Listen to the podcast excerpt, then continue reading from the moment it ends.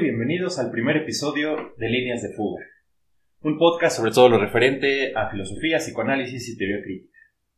Yo soy su anfitrión, David, y estoy aquí con mi confitrión, Leo. ¿Cómo te va, Leo? Bastante bien. Excelente. Eh, hoy les vamos a hablar de un, el texto seminal de Mark Fisher, Realismo Capitalista, pero antes eh, les voy a introducir un poco la razón de ser de este podcast y del nombre.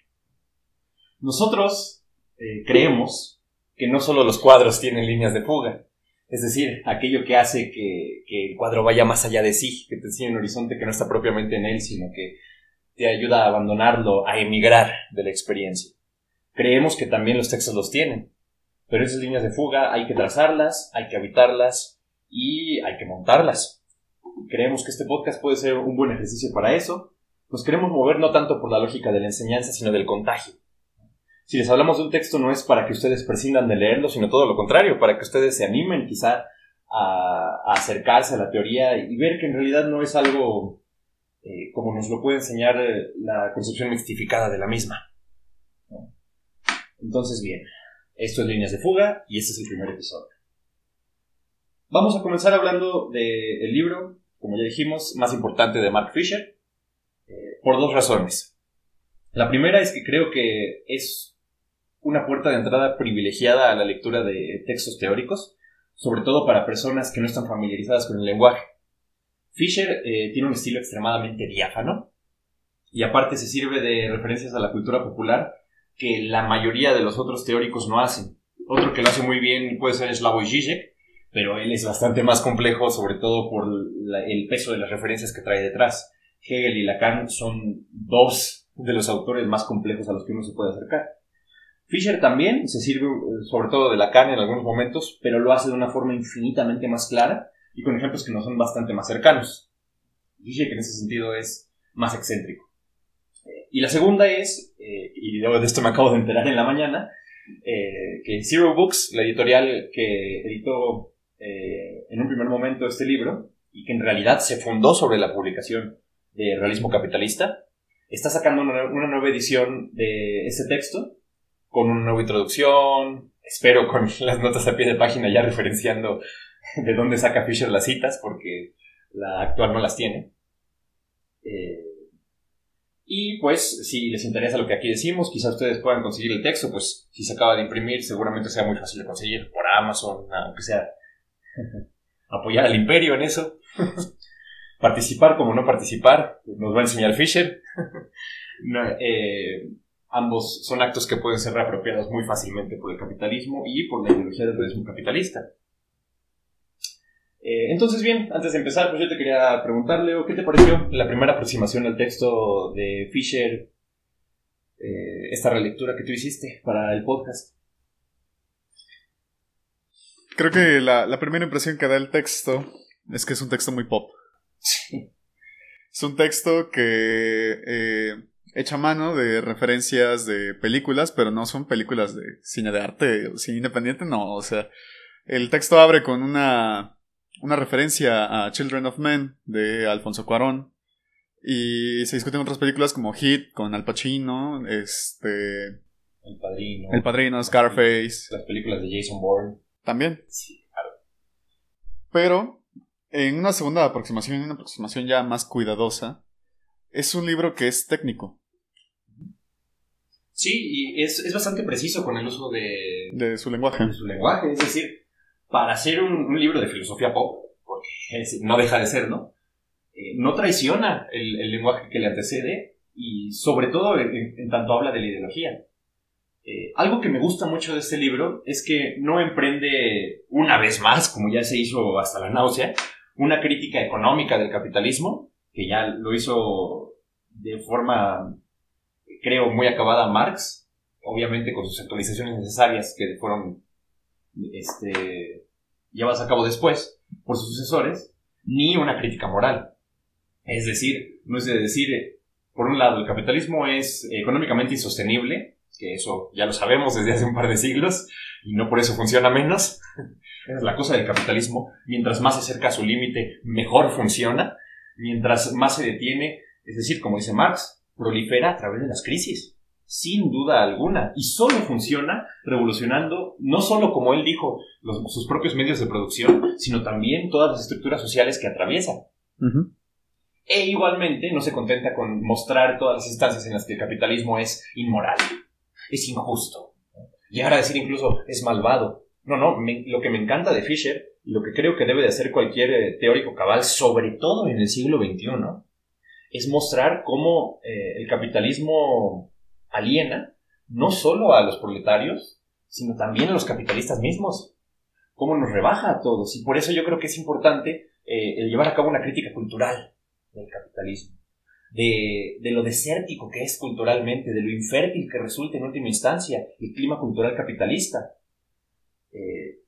pues bien, Creo que a este respecto podemos abrir eh, mostrando cuál es la, frase central de este libro, que es tan ubicua que un compañero nuestro, ¿no? De la carrera que nosotros estudiamos, eh, referenció sin saberlo, sin saber de dónde venía, la dijo tal cual además, para que vean lo lejos que ha llegado este libro. Es la siguiente. Fisher nos dice en la segunda tercera página del libro que es más fácil imaginar el fin del mundo que imaginarse el fin del capitalismo. Esta frase se la atribuye alternativamente a Jameson o a Zizek.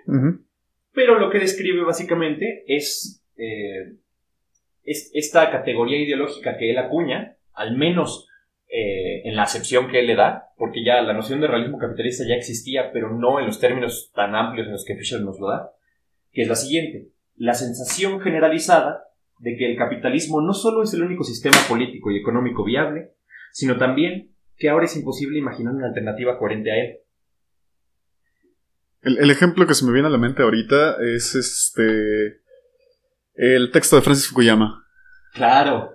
Sí, eh, Fukuyama que decía que ya habíamos llegado al fin de la historia, ¿no? Después de la caída del muro de Berlín, la posición de Fukuyama era con una lectura que realmente no era hegeliana, sino de Kojève, siguiendo la lectura de Kojève de Hegel, diciendo que ya hemos llegado al fin de la historia porque ya no hay una contradicción entre sistemas políticos antagónicos y de que ya lo que triunfa pues es el neoliberalismo, básicamente, porque aparte es en el auge del neoliberalismo, finales de los 80s, principios de los 90s, era la, época en la cual eh, la, ideología epitomizada por Ronald Reagan, Margaret Thatcher, Margaret Thatcher eh, estaba en auge y, y, precisamente la frase que hace, da el subtítulo al texto de Fisher eh, que él se pregunta, ¿no hay ninguna alternativa? Responde directamente a una de las famosas de Thatcher, que en un discurso, eh, cuando le criticaban a ella ciertas posturas, ciertas políticas de gobierno, ella dice que no hay alternativa. Y eso es lo que describe Fisher. Este sentimiento de que si bien el capitalismo no es el mejor sistema, como Thatcher eh, propiamente no es lo que quería defender, ella lo que estaba diciendo es que no hay alternativa. Si queremos ser competitivos, Creo que la, eh, frase concreta la dijo en un discurso para justificar la elección de la, privatización de, servicios públicos en Gran Bretaña. Y ya dices que para ser competitivos no hay una alternativa. Tenemos que tomar esta medida, aunque obviamente vaya a bajar el estándar de vida de muchas personas, aunque vaya a enflacar al Estado, el estado de bienestar, y las personas en sí van a tener una vida más precaria. Y dice Fisher de que eso, lejos de ser eh, una posición extraña como lo podía ser en una primera instancia en la época de Thatcher, hoy en día es, y yo creo que lo dice de una forma muy acertada, la posición hegemónica en la conciencia de las personas. Porque incluso los izquierdistas más radicales tienen una dificultad enorme a la hora de imaginarse una alternativa al capitalismo actual. E incluso tú puedes ver a, por ejemplo, a Zizek, como ya lo mencionábamos, ¿no? Él ya tiene una posición que en términos prácticos es socialdemócrata. Sí. Y es un marxista. Justamente en eso estaba pensando. Eh, el, ejemplo que se me viene a la mente es la decadencia, por ejemplo, del Partido Socialdemócrata Alemán, que fue fundado en un principio por este, Rosa Luxemburgo, una marxista, mm, podríamos decir, de línea dura, una marxista más o menos clásica. Y con la transición que se da al poder con Willy Brandt, que empezó siendo un marxista que luchó en la Guerra Civil Española, eh, da un vuelco completo hacia una democracia liberal. Claro.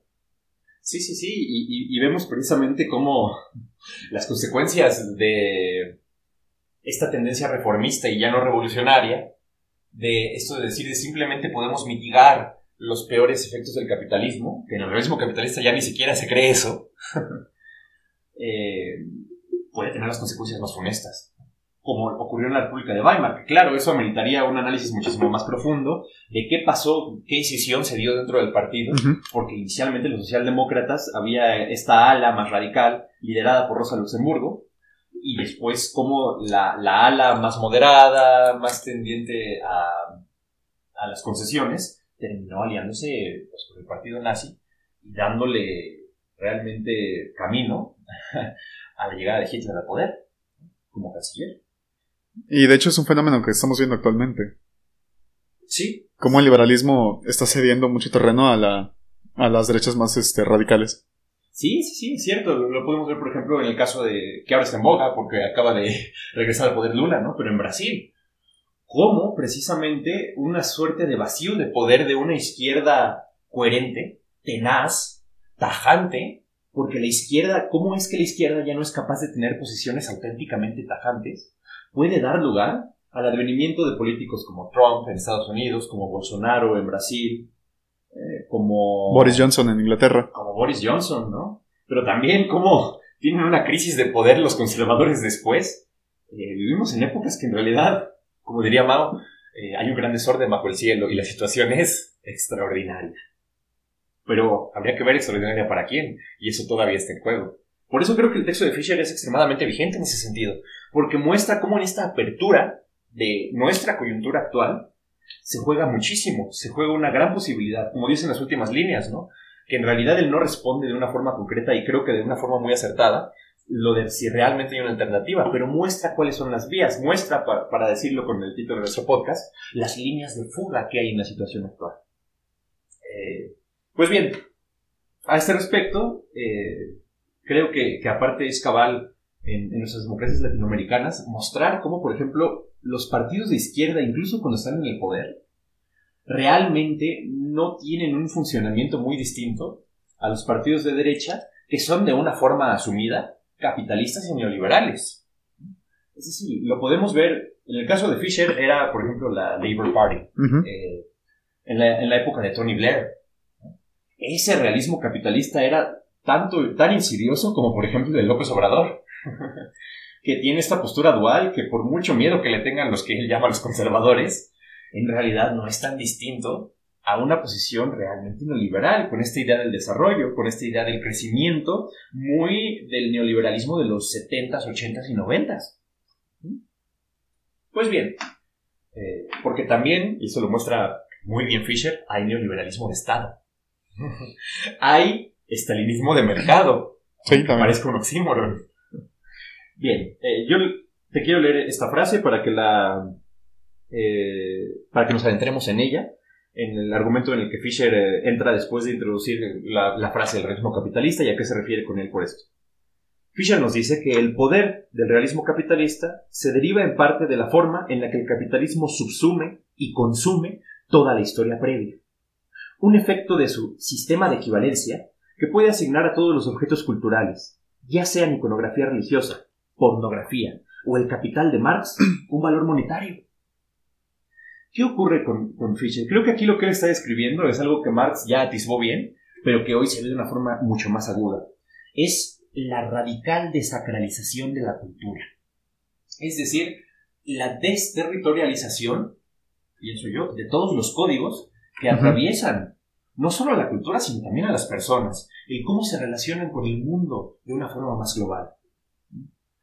Entonces aquí se muestra que en realidad lo que termina por pasar es que las cosas pierden su valor y lo único que terminan por tener es el frío valor mercantil. Lo podemos ver en cómo se relacionan muchas personas con su trabajo. Es decir, hoy en día las personas no ven en su trabajo, cuando tú les preguntas por qué haces esto, la mayoría de la gente te va a decir, bueno, la paga es buena, quién sabe qué, y solo de una forma secundaria, una vez lo de la paga ha sido eh, resuelto, ven en su trabajo algo en lo que ven una realización o sienten que hacen algo importante. Porque en realidad, ¿cuántas personas hoy en día creen realmente que lo que hacen importa de alguna manera? Que tienen un efecto ya no en la sociedad, sino en ellos mismos. Eso es, es parte del realismo capitalista, porque esa no era la experiencia sin importar cuán oprimidos realmente estaban, por ejemplo, del siervo feudal, ¿no? Y también del señor feudal. El señor feudal no es el capitalista porque ambos tienen una justificación religiosa. Si bien esa justificación religiosa solo es la voz, como dijo Marx, de la miseria real. Hoy en día, en cambio, ya lo único que es justificable es precisamente la voz del frío cálculo egoísta. ¿Cuántas personas no justifican en los peores estados de cosas simplemente porque, como Thatcher, dicen, no hay una alternativa? Y hay que competir, la lógica de la competencia. Vamos a entrar un poco esto después. Respecto a lo que estabas mencionando, eh, bueno, hace unos días estaba leyendo ah, el sistema de sujetos de Jean Baudrillard. Y una de las cosas que él menciona es cómo se da esta transición eh, en cómo nos relacionamos con las herramientas de trabajo. Eh, ¿Qué pasa, por ejemplo, de las herramientas más primitivas, como lo podría ser un martillo? Y nos relacionamos con el martillo a través del esfuerzo que hacemos con él.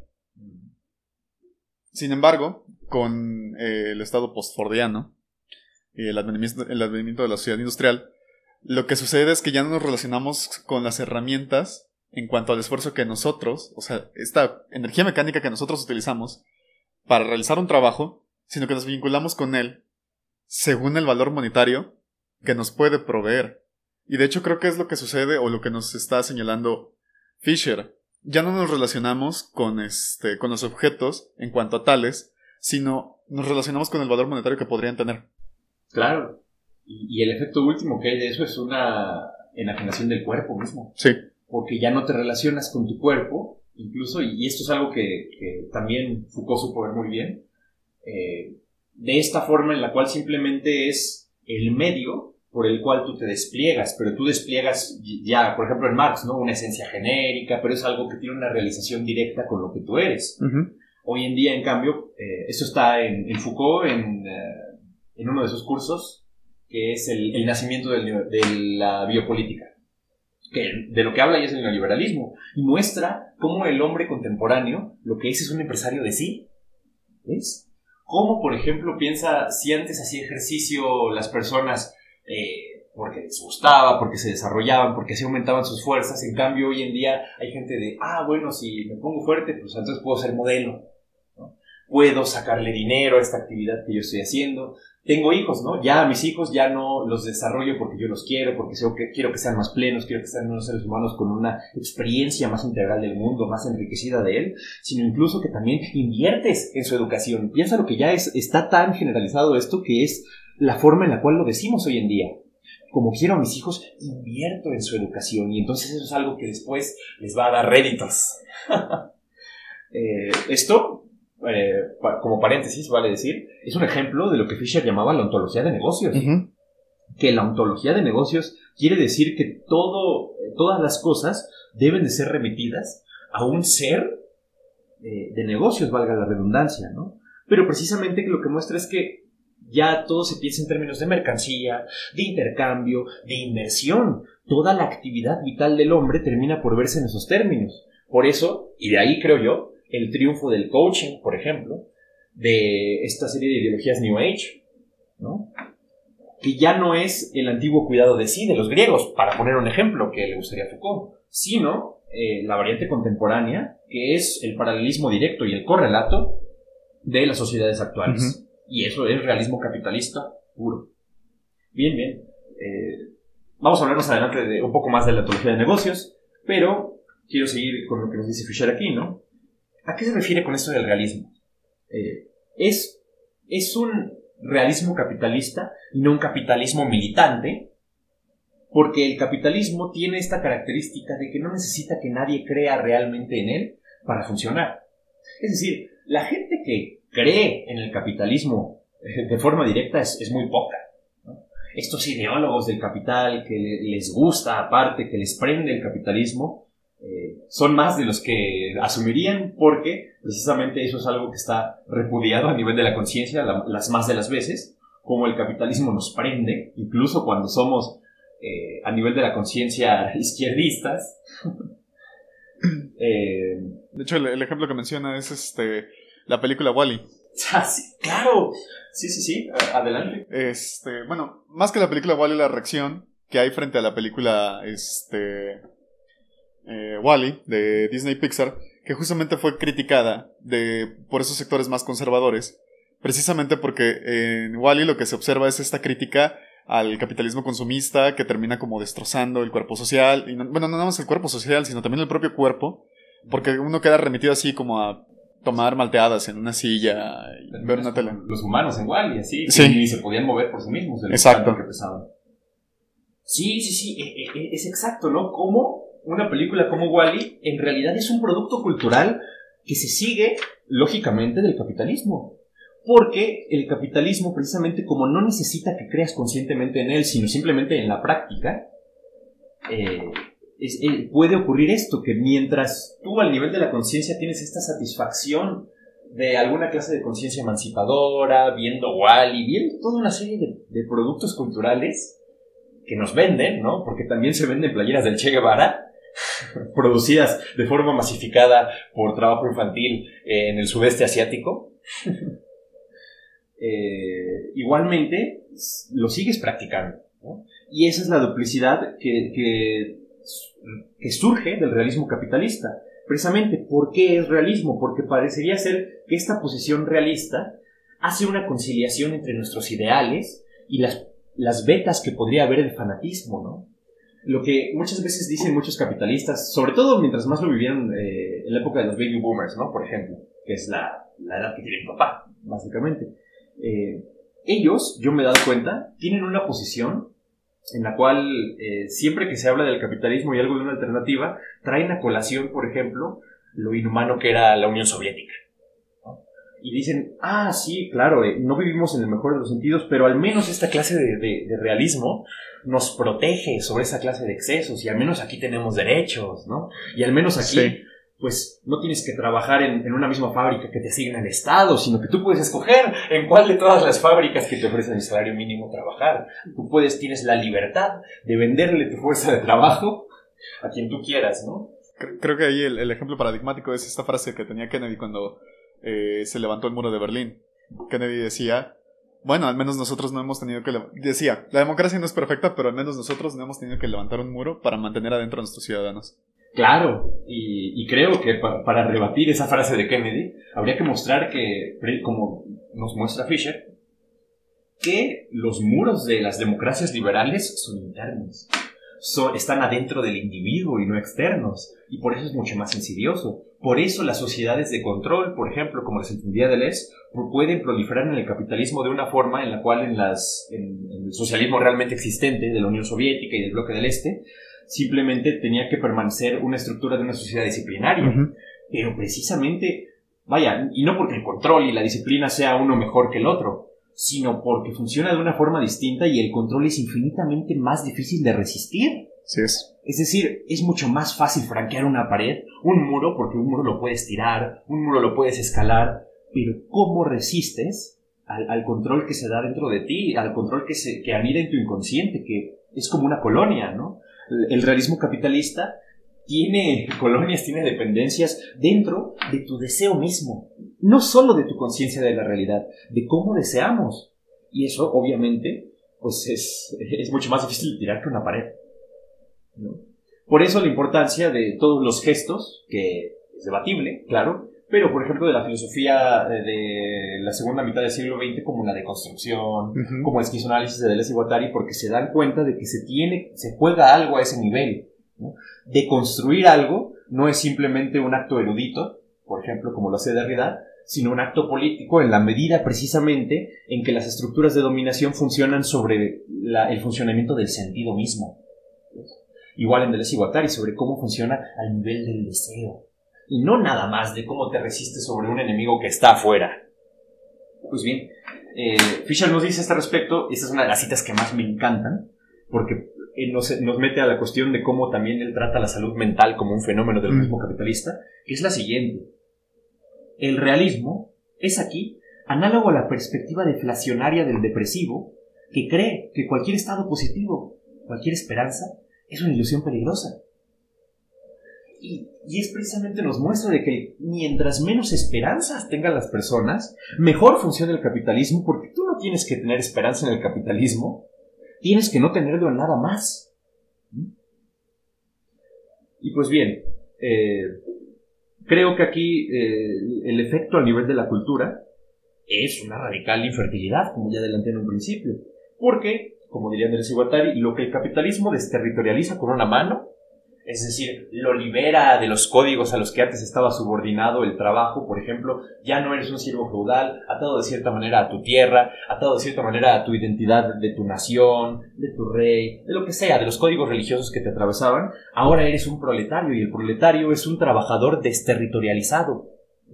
Es un trabajador, por así decirlo, genérico, completamente abstracto en cierto sentido, y gris por lo mismo. Eh, pero, sin embargo, al nivel cultural, lo que se da es la reterritorialización radical. Fisher dice que es el mercado y los créditos los que se desterritorializan de una forma también absolutamente imprudente, ¿no? Porque eso es lo que causó la crisis del 2008, en la cual está escrito el libro de Fisher. El libro de Fisher salió en 2009, un año después de la crisis este, que se dio por esta especulación brutal y desmesurada. Pues bien, toda la desterritorialización parece que se da al nivel de las finanzas, de, de la política también, porque ya cuántos políticos no hablan de que yo, yo no hablo de ideologías, ¿no? Eh, Me acuerdo de Obama y que, decía esto, yo voy a ser el primer presidente pospartido. sí, imagínate, ¿no? Eso nos debería sonar completamente grotesco, ¿no? sí. ¿qué, ¿qué, estás defendiendo entonces? Defiendes precisamente, no, no hay posición más conservadora que las que se pretenden postideológicas. Porque precisamente dices entonces yo no voy a defender los intereses más que de lo que ya está. Yo no estoy aquí más que para perpetuar el orden existente. ¿No? Pues bien, eh, ya como ya no hay grandes territorialidades, solo hay, por así decirlo, pequeñas territorialidades móviles, personales y narcisistas, de una forma esquizoide. Pensemos, por ejemplo, eh, en un fenómeno como los quizzes de BuzzFeed. Todo el mundo los ha visto, pero precisamente eh, muestra de una forma genial cuán insidioso es precisamente esta desterritorialización cultural que la reterritorializa cada quien de forma personal. Porque te dice, por ejemplo, eh, tú haces un test y te dice, ¿cuál princesa Barbie eres? Y entonces tú te identificas con un producto de una forma que tú dices eminentemente personal, esto me representa, ¿no? Pero claro, date cuenta de cuál es el fenómeno, por ejemplo, ya nadie tiene una comunidad religiosa eh, que, te identificaba de una forma comunitaria precisamente, sino que ya todas las identificaciones son personales y por consiguiente esquizo. Esquizo en la medida en que son móviles y que pueden ser abandonadas y retomadas como la ropa.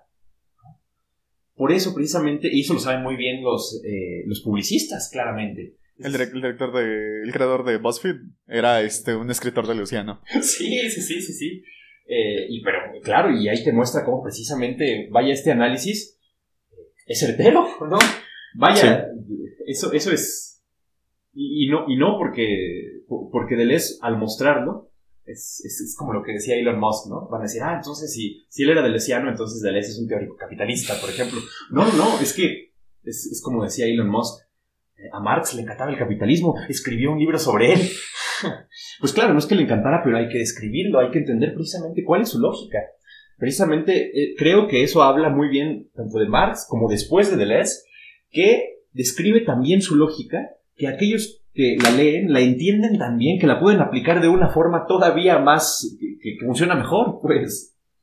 Eh, pero esto lo que produce son subjetividades, como ya decía yo, móviles, que lo que, que, lo que dan es funcionalmente esquizofrénicos, esquizofrénicos funcionales. ¿Por qué?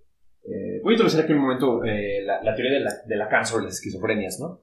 ¿Qué es esto de, a ver, ¿Qué pasa cuando yo hago un test de BuzzFeed y me dice qué princesa Barbie soy, qué personaje de tal o cual película soy, qué, qué posición tengo yo según mi personalidad en un equipo de fútbol?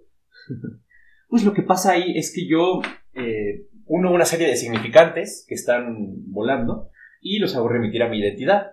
Pero el problema es que el sujeto contemporáneo ya no tiene una capacidad de narrativizarse de una forma unificada.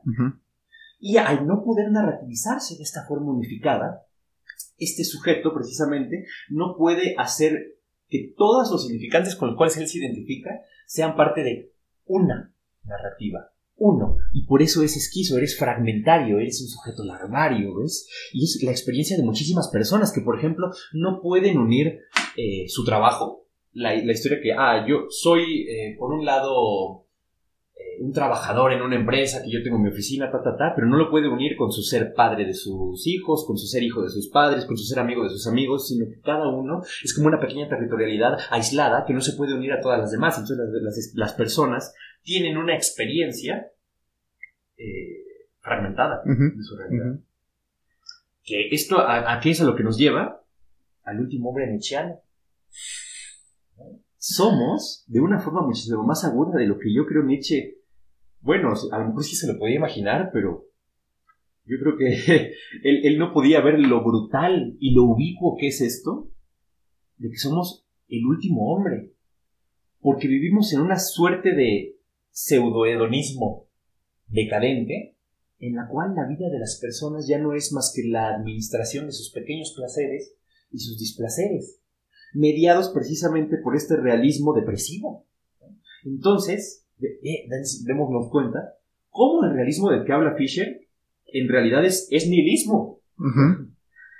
La posición realista es de que la realidad es una cosa bastante pobre, de la cual solo puedes escapar por la puerta chica, como lo hace el último hombre, Michel. Eh, esto es muy interesante. Pero bueno, todo esto se puede ver en el primer capítulo. Yo creo que podemos pasar, si no tienes nada más que decir del primero, eh, al segundo. Justamente ahora que mencionabas este, el nihilismo, eh, me estoy acordando de este ejemplo que da justamente en el primer capítulo sobre Nirvana. Sí, de Kurt Cobain en específico. Sí, este. Es esta forma que tiene el rock después de los noventas, eh, como desvirtuada de sí misma, que ya no es subversiva, ya no desafía, ya no es este novedosa, sino que nada más es como la máquina de la reproducción, es el mismo sonido. Claro, sí, sí, sí, e-, esta incapacidad de producir lo nuevo, ¿no? Que él decía de que el, el grunge en los noventas eh, era precisamente de lo último nuevo que se pudo ver en música realmente en términos estilísticos pero también la, coyuntura en la cual se encontraba Kurt Cobain. Cómo el capitalismo es ya eh, tan inteligente de cierta forma de que puede incluso como predecir los movimientos que son contraculturales y reabsorberlos. Dice que Kurt Cobain se encontraba en esa coyuntura en la cual nada vende mejor en MTV que una crítica a MTV. Exacto. Y es cierto, ¿no? Cómo también el género alternativo es un género ubicuo, pero precisamente, ¿qué significa alternativo? Ya no es alternativo porque llevamos 30 años de la misma música alternativa. Entonces vean cómo el significante se ve capturado de una forma en la cual ya ni siquiera significa algo y es un mero designador de un estilo sin demasiada especificidad en última instancia. Eh, que Kurt Cobain, precisamente, él sufrió en carne propia cómo sus, sus mismos movimientos ya no escapaban a, la lógica del consumismo capitalista. A pesar de lo que él, en tanto individuo, eh, tuviera sus capacidades y él quisiera, porque yo estoy seguro de que él no querría todo lo que pasó con su música, con su figura, qué pasó con él, ¿no? Sí, sí, sí, eh, es, muy cierto.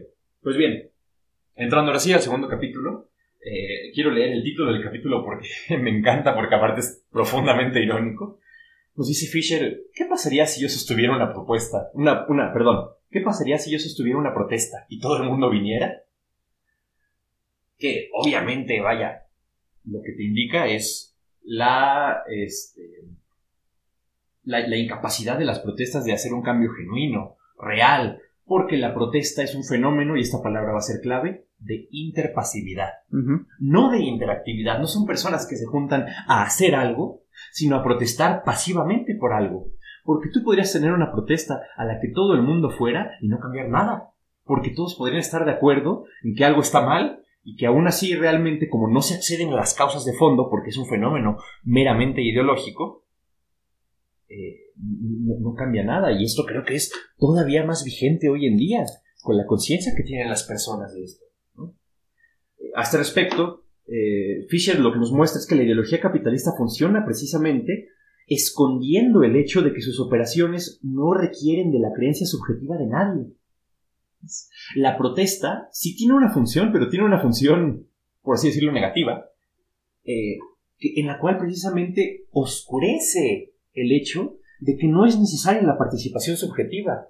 Porque lo que pareciera ser en las protestas es que hay alguien que puede cambiar las cosas simplemente por sus ideas, por la aplicación de las ideas a la realidad de una forma directa. Y no que ya están atravesados por una estructura subyacente. Eh, nos dice Fisher, y esta cita es genial, que nos muestra cómo este impulso de protesta de los 60 nos llega hasta nosotros y precisamente fomenta este aspecto del que va a hablar ahora. Abro cita. Dice, el impulso de protesta de los 60 postulaba un padre malévolo, el heraldo de un principio de realidad que, supuestamente, nos niega cruel y arbitrariamente el derecho al goce total. Este padre tiene un acceso ilimitado a los recursos, pero, de forma egoísta y sin sentido, él los acumula. Mas no es el capitalismo, sino la protesta misma la que depende de esta figuración del padre. Y uno de los éxitos de la élite global contemporánea ha sido el evitar identificarse con la figura del padre acumulador. Aun cuando la realidad que le imponen a los jóvenes es sustancialmente más severa que las condiciones contra las que protestaron sus padres en los sesentas. Creo que esto es brillante, porque muestra cómo la creencia en un padre es una trampa. Eh, el, ejemplo que él pone es el concierto este de Live Aid, que estaba Bono, eh, una de las, de las presentaciones fue el famoso concierto de Queen, todo el mundo lo conoce, vaya, pero precisamente muestra el fallo de la estructura de la protesta en la medida en que simplemente cree que hay un padre que podría legislar que la, que la pobreza desapareciera mundialmente. Entonces simplemente ya dice, ya no hay política, ya solo hay individuos. Y hay, hay individuos buenos y hay individuos malos. Y entonces yo voy, por ejemplo, eh, voy a protestarle a papá presidente. Esto a lo mejor, esto no es muy cercano, pero por ejemplo, ¿qué pasa si, qué pasó con los feminismos hace, hace unos años en México? Eh, hubo esta idea, ¿no? Del paro de las mujeres, que ninguna fuera a trabajar, que no fueran a las escuelas. ¿Y qué hizo López Obrador? Les dio permiso. es decir, sí, no, no se les toma las faltas. ¿Qué pasa en las escuelas? Los profesores no toman las faltas, los profesores hombres que van, ¿no? Las mujeres no van, no se les toman las faltas, no se les quita los salarios, y entonces precisamente lo que sería un acto subversivo queda reabsorbido por esta estructura porque entonces las élites no se identifican con el padre. Dicen, sí, los malos son los machistas, pero el presidente no es el machista. Los que sostienen esas estructuras patriarcales, es decir, no hay patriarcado, hay machistas. Y los machistas no son el poder porque ellos no se identifican con estos padres malévolos que arbitrariamente y nunca de una forma estructural tienen malos actos. Igual lo que ocurre, nosotros estudiamos en la UNAM, ¿no? ¿Qué ocurre con los paros? El malo es el director, ¿no? Si pasa algo malo en la escuela, por ejemplo, lo de la inseguridad, eh, hay asaltos alrededor de la escuela, de las facultades, ¿no? Y dice, ah, es que hay un director malvado que no nos quiere proteger, que no nos interesa su seguridad. No es porque vivamos en México, no es porque vivamos en un país con tantos pobres que eh, la delincuencia es una solución, la única solución para una gran mayoría de personas, para personas que crecen en una determinada precariedad. No, es un padre malévolo que no nos protege que no pone más policías, porque aparte tiene recursos ilimitados, como dice Fisher. Y, precisamente como eso lo que sostiene precisamente es la inhibición de esta crítica estructural. Como papá presidente, como papá director, son en realidad la pantalla para la estructura que está detrás de ellos y que los produce. A, ese respecto, me encanta lo que dice Fisher. Eh, dice que los políticos actuales lo que hacen es hacernos un lavado de líbido. En el mismo sentido de que, de que, vaya, los delincuentes lavan el dinero para que sean legales, nos hacen un lavado de líbido para que nosotros podamos seguir deseando de una forma en la cual no veamos cómo participamos en las estructuras sumamente insidiosas que nos atraviesan. Estaba pensando en este ejemplo que da eh, eh, Life 8, el que se hizo en 2005, que lo hizo este Bono a través de su proyecto este que tiene Red, que se dedica a juntar este eh, fondos para causas este, caritativas. En este momento no acuerdo para qué específicamente.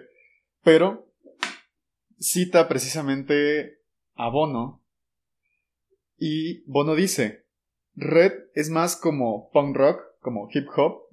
Y esto debería sentirse como un comercio duro.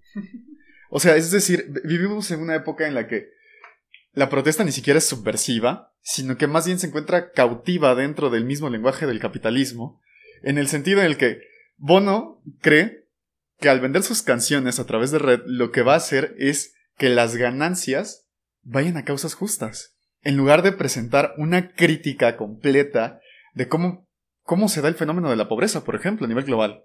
Claro, claro, claro, claro. Es decir, y, y lo que termina sucediendo es como si hay una enfermedad, si tú tratas simplemente los síntomas. Exacto. Jamás si tomas un antibiótico, te la pasas tomándote eh, Analgésicos. analgésicos que te quitan la fiebre. Vaya, y, y lo peor es que no la quitan, sino que aparte es, eh, lo que permiten es que prolifere el virus o la bacteria en el seno del sistema mismo. Y la figura yo creo eh, que es la epítome de esto que nos muestra Fisher, es lo que Slavoj Žižek eh, llama el comunista liberal. Sí. Es que, ¿cuál es el comunista liberal? Es este, este de Microsoft, ¿no? Como eh, eh, Bill Gates. Ajá. Sí, sí, ¿no? Este, Bi- Bill Gates, que tiene causas igualitarias, creencias más o menos progresistas, que es por la ciencia, y tú lo ves, la gente, o también esta gente que va a las charlas de TED. Yo tengo mis charlas de TED. pero- Guillermo del Toro en Twitter. Claro, sí, sí, sí, sí, Guillermo del Toro, como lo que les encanta a la gente, cómo maman ese tipo de ideología y, y la absorben, la reproducen de una forma eh, brutal, ¿no? Y el comunista liberal es precisamente esta figura de que, por ejemplo, Bill Gates es uno de los hombres más ricos del mundo, que más se ha visto enriquecido y que más participa y reproduce el capitalismo contemporáneo neoliberal, pero lo critica, critica sus consecuencias, ¿no? Por eso es liberal al nivel de la práctica, comunista al nivel de la ideología. Eh, y, y- y dice, dice Zizek que lejos de ser una posición eh, alternativa, es la posición central de las élites contemporáneas, en realidad. Es decir, los que están locos como Elon Musk son los menos. La mayoría de los ricos tienen esta posición como la que tiene Bill Gates. Sí, sin claro. duda alguna. Eh, pues bien, eh, a este respecto, otra cita de Fisher de este capítulo nos muestra que precisamente la protesta falla porque no, lo que no nos hace ver es la contingencia de fondo de la estructura.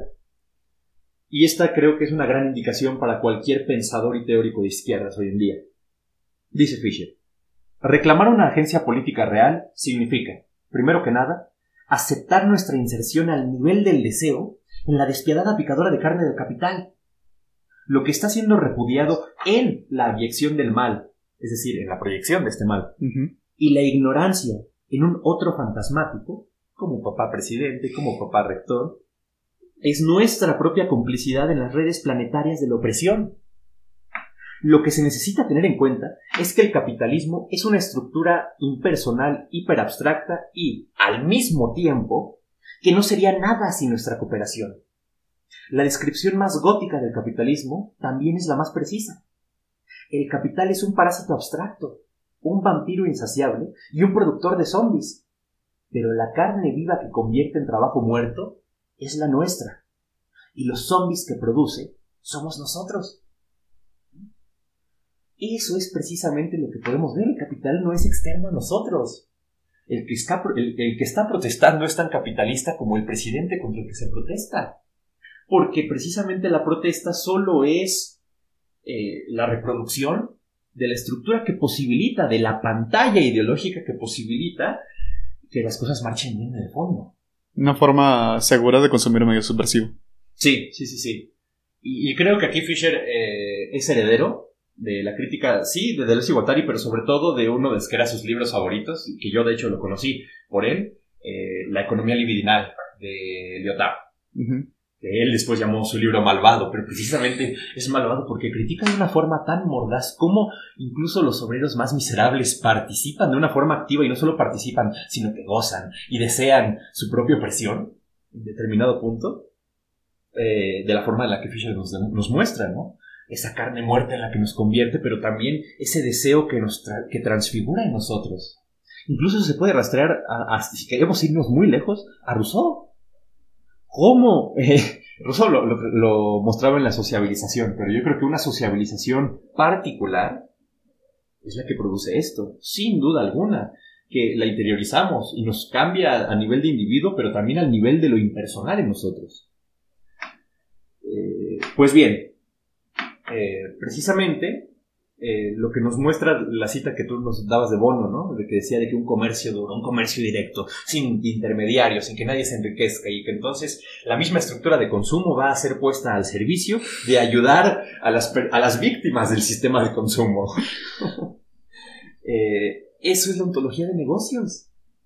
Incluso la emancipación, la subversión, se ve en términos de negocios. Las ganancias van a ser caridad ya no es una cosa revolucionaria, es el, poner esta misma estructura insidiosa al servicio de sus víctimas, que nada más absurdo de eso, por supuesto, porque se van a producir más víctimas si tú, como tal, tú sigas reproduciendo esto y dándole las ganancias a otras, ¿no?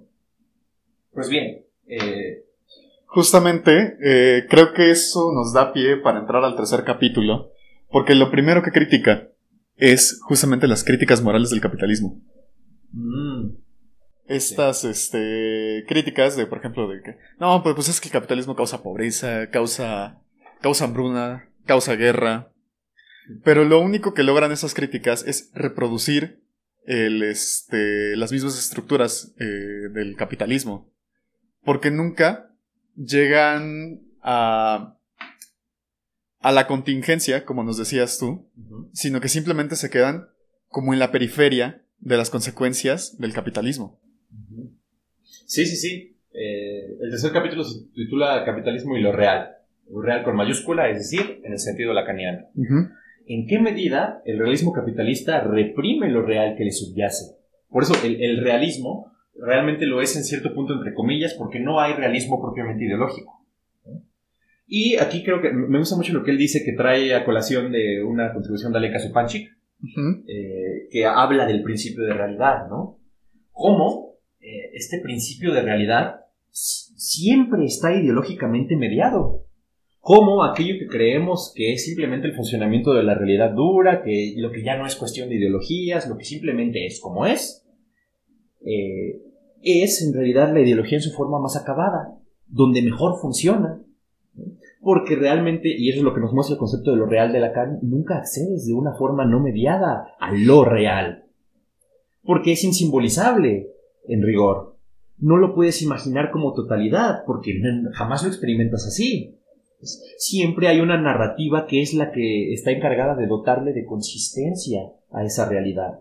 Por eso, en realidad, en, las tres, este, en, en estos tres, este, grados, no, no se dice así exactamente, ¿no? De Lacan, ¿no? Pero de, vaya, lo imaginario, lo simbólico y lo real, ¿no?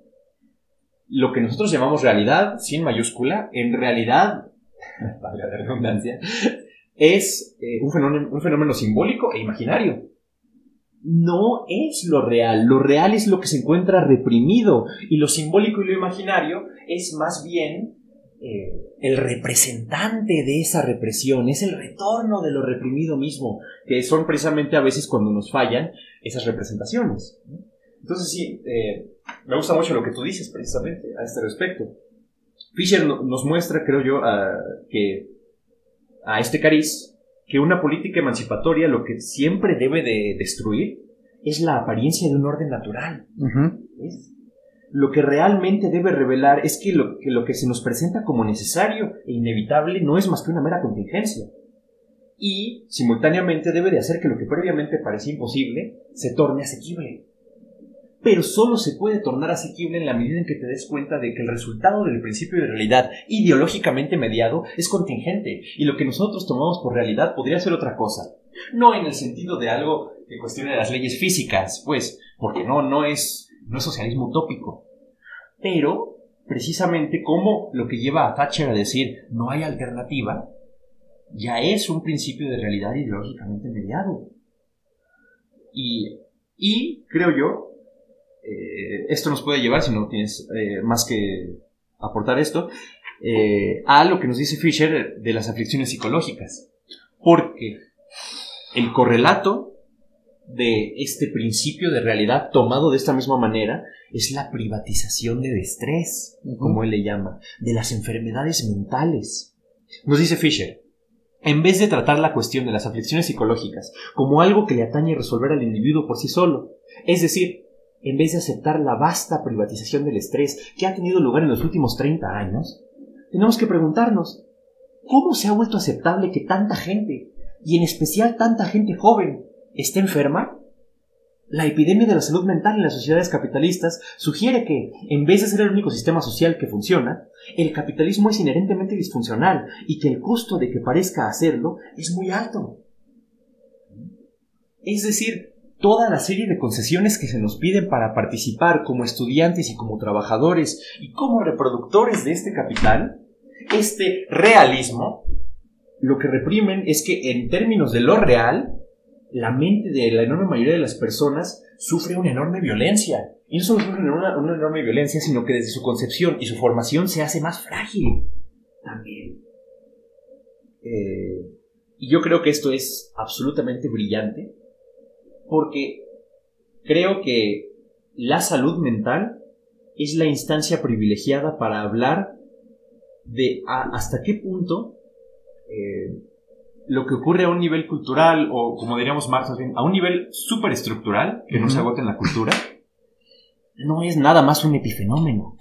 Es real. La gente lo padece en su carne. La gente lo padece en sus depresiones realmente vividas. La gente lo padece también en que son una serie de una, bola de psicóticos funcionales las personas. Por ejemplo, Tú sabes que cada vez más crece eh, el diagnóstico del borderline.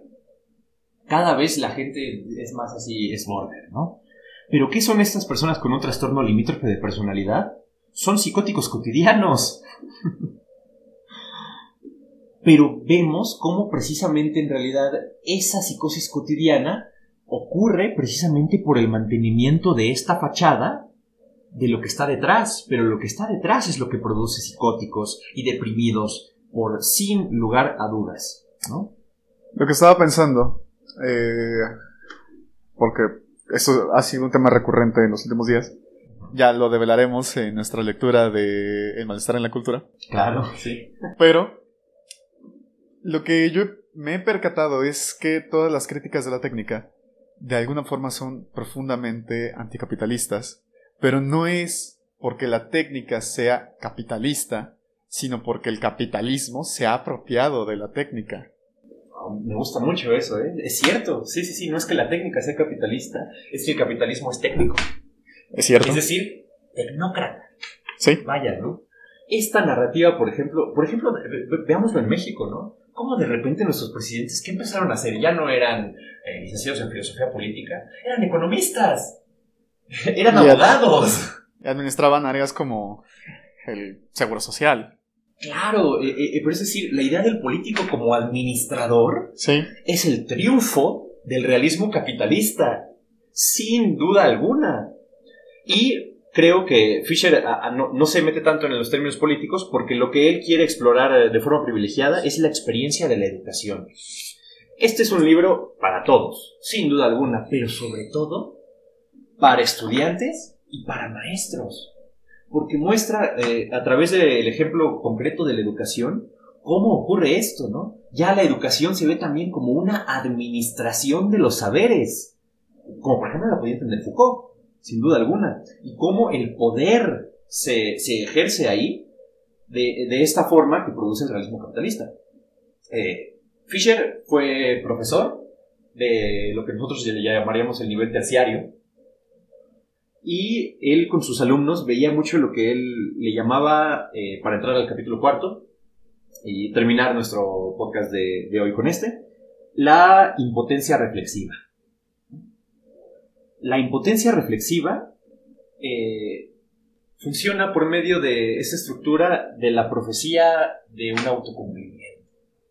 Es decir, eh, la gente hoy en día sabe, por ejemplo, yo creo que el ejemplo más claro que podemos ver es el cambio climático todo el mundo sabe que el cambio climático es una cosa que, aparte nos da más miedo del que podemos incluso asumir en nuestra vida diaria, que tiene consecuencias más catastróficas de las que incluso podemos simbolizar. Sí, es, es, traumático en ese sentido. Esa, por ejemplo, es una de las instancias de lo real reprimido detrás del capitalismo, ¿no? Es decir, por ejemplo, que el capitalismo te muestre que en realidad en elecciones de consumo tú puedes tener un efecto en el cambio climático precisamente oscurece ese real insimbolizable detrás de nuestra de nuestro realismo, entre comillas, eh, de, de, ah, yo voy a reciclar, yo voy a comprar productos orgánicos, yo compro café que se hace en condiciones éticas, eh, que precisamente hace este lavado de líbido, una vez más. Eh, y eso es un ejemplo clarísimo de impotencia reflexiva que tenemos hoy en día, porque sabemos muy bien lo que está sucediendo.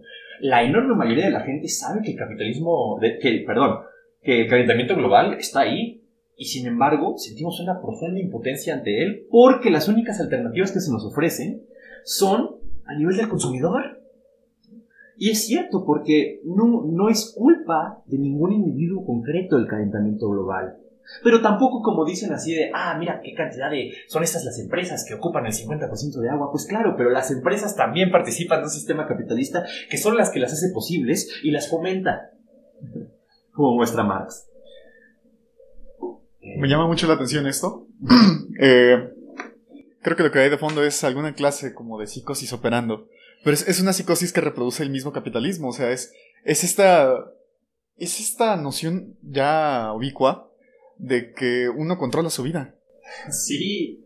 De que uno con acciones individuales, reciclando, comprando, no sé, este, shampoo sólido para no, para no, este, arrojar PET al mar eh, va a detener de alguna forma el calentamiento global.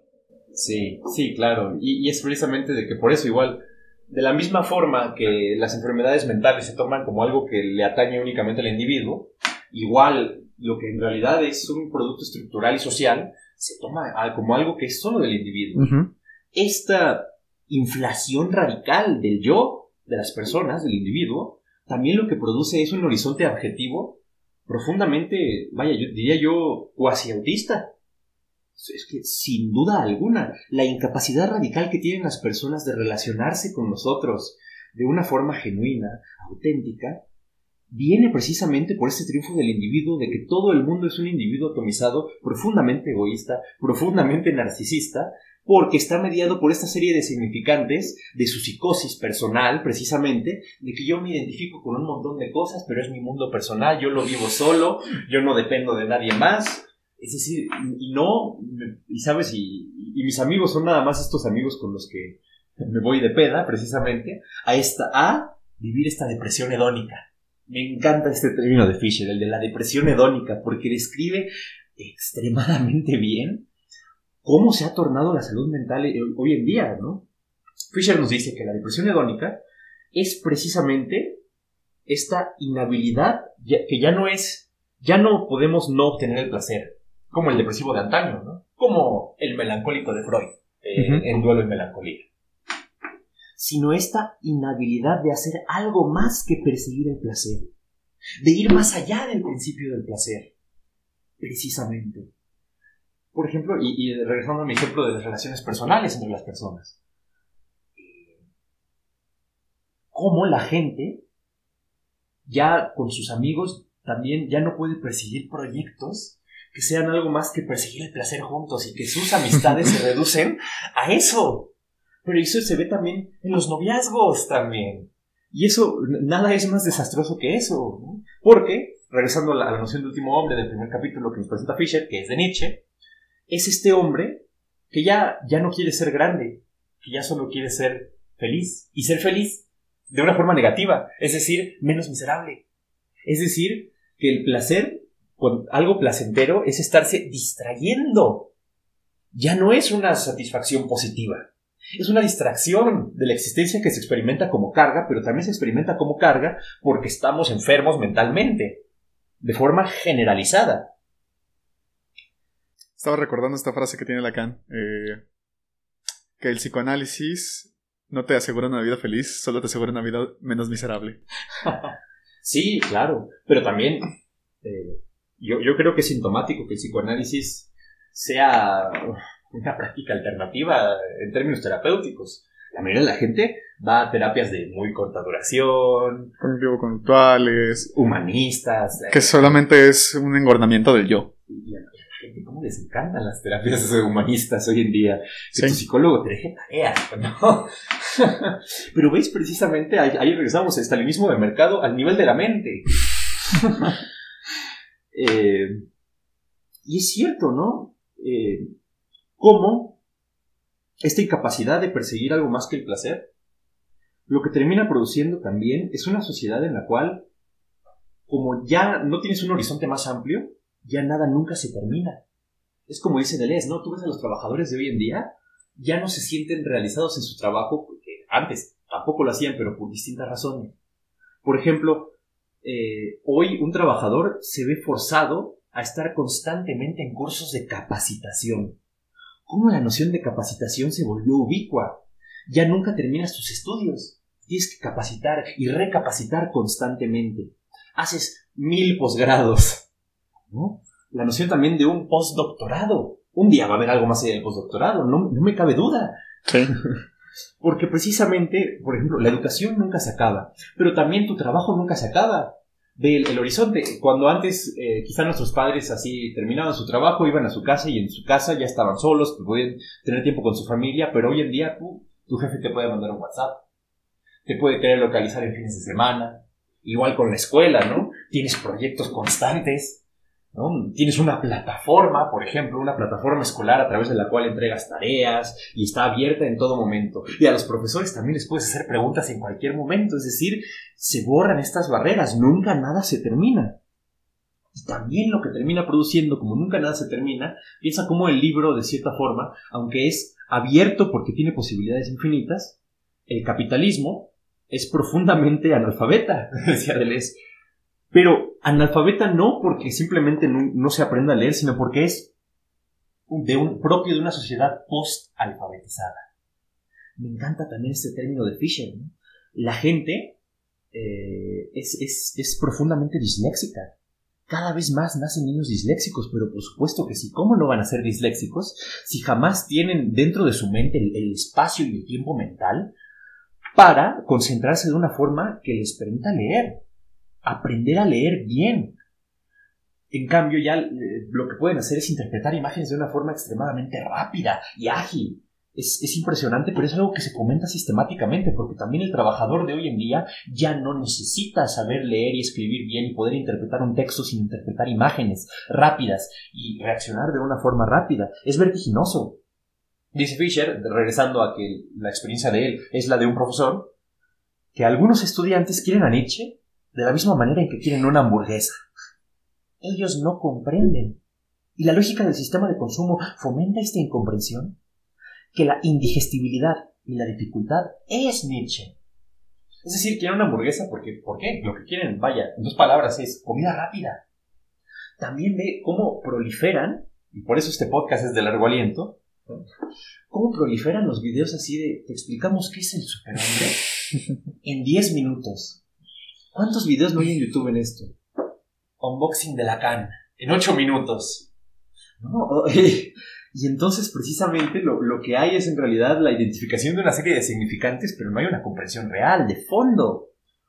¿No? y precisamente yo creo que esto es contra lo que hay que luchar. Sin duda alguna, la vulgarización de la cultura tan radical que ocurre con esto, porque aparte no es que lo que Fisher nos muestra es que no es que sus estudiantes sean unos vagos, no es que simplemente sean mediocres de una forma individual, porque precisamente el individuo es un producto y no una causa de, eh, de lo que ocurre. Es que la gente cree que puede aprender filosofía en un video de 5 minutos en YouTube. Pero también no solo la filosofía, sino cualquier cosa que valga la pena lleva tiempo. Pero precisamente eso es lo que ya no se ve, porque el sistema de consumo es inmediato, no permite demorarse en absolutamente nada. No estaría de acuerdo con la última afirmación. Ok. No es inmediato. De hecho, me parece que es todo lo contrario, es un acceso mediado. Yo no voy a, yo no voy a acceder a Nietzsche inmediatamente a leerlo. Pero voy a, voy a acceder a Nietzsche a través de un, de una persona que ya leyó a Nietzsche. ¿Cierto? Sí, sí, sí, sí, sí. Sí, aunque yo, yo lo decía, ok, inmediato en términos temporales, es decir, vaya, el vino no se fermenta. Sí, claro. Eh, y es, es eso, ¿no? Y yo creo que lo podemos vincular a, a lo de la dislexia que decía yo antes, que, que es, eso es verdad. En términos numéricos y estadísticos, cada vez hay más disléxicos. Eh, Porque desde la niñez, precisamente, eh, se ven bombardeados por una serie de imágenes que jamás te van a permitir tener la tranquilidad mental de aprender a leer. Pero esta dislexia es postlexia. ¿no? Porque la gente procesa información sin necesidad de leer, de una forma rapidísima. ¿Pero por qué? Porque eso es lo que pide el mercado. Cuando hablaba Fisher, ¿no? Convierte nuestra carne en trabajo muerto. Pero porque precisamente el buen trabajador es el que se fija objetivos, el que trabaja de una forma efectiva. Entonces habría que ver que, que en realidad hay, hay, disléxicos no por la mediocridad de la gente, no porque haya peores padres, que sí los hay, pero los peores padres son porque se la están matando trabajando y tienen mil preocupaciones antes de sus hijos, sino por las exigencias del mercado. Sí. Sin duda alguna. Y es decir, la adaptación a esto es algo que debilita al hombre. Y vemos, y yo creo que esto, con esto podemos concluir eh, nuestra primera parte de la, la, discusión en torno al realismo capitalista, la disputa de la noción de creatividad. Fisher nos, nos asoma, y esto entraremos más después, que la creatividad real no tiene nada que ver con la creatividad que exige hoy en día el mercado. Es decir, hoy en día se, sí, se buscan empleados creativos, proactivos, pero en realidad es una creatividad al servicio del marketing. Es, entonces no es una creación real, sino una mera representación de la cosa. Es sumamente insidioso. Se crean sin cesar, pero no se crean más que imágenes. No es un deseo que deviene realidad. Es un deseo que deviene fantasmagoría. No es, no es un objeto real. Exactamente. Y por eso vemos cómo las personas, de nuevo, la epidemia de la salud mental, porque las personas invisten una serie de, de, imágenes que no son reales. Entonces, invistes algo con lo que tú no puedes conectar, con lo que tú no puedes hacer nada, con lo que tú no puedes interactuar con tu cuerpo, con tu facticidad, al nivel de la facticidad. La imagen no la tocas, ¿ves? Interactúas de una forma cibernética, te conectas a una red de estímulos, pero que están volando, que no los puedes hacer bajar y aterrizar a una experiencia concreta y lúcida de la realidad. Pues bien, eh, creo que esto es suficiente, sí. nos basta para la, la, primera discusión. Espero hayan disfrutado nuestro primer podcast. Nos vemos la próxima semana para la discusión de la segunda parte del libro a partir del capítulo quinto. Hasta luego, Leo. Hasta luego.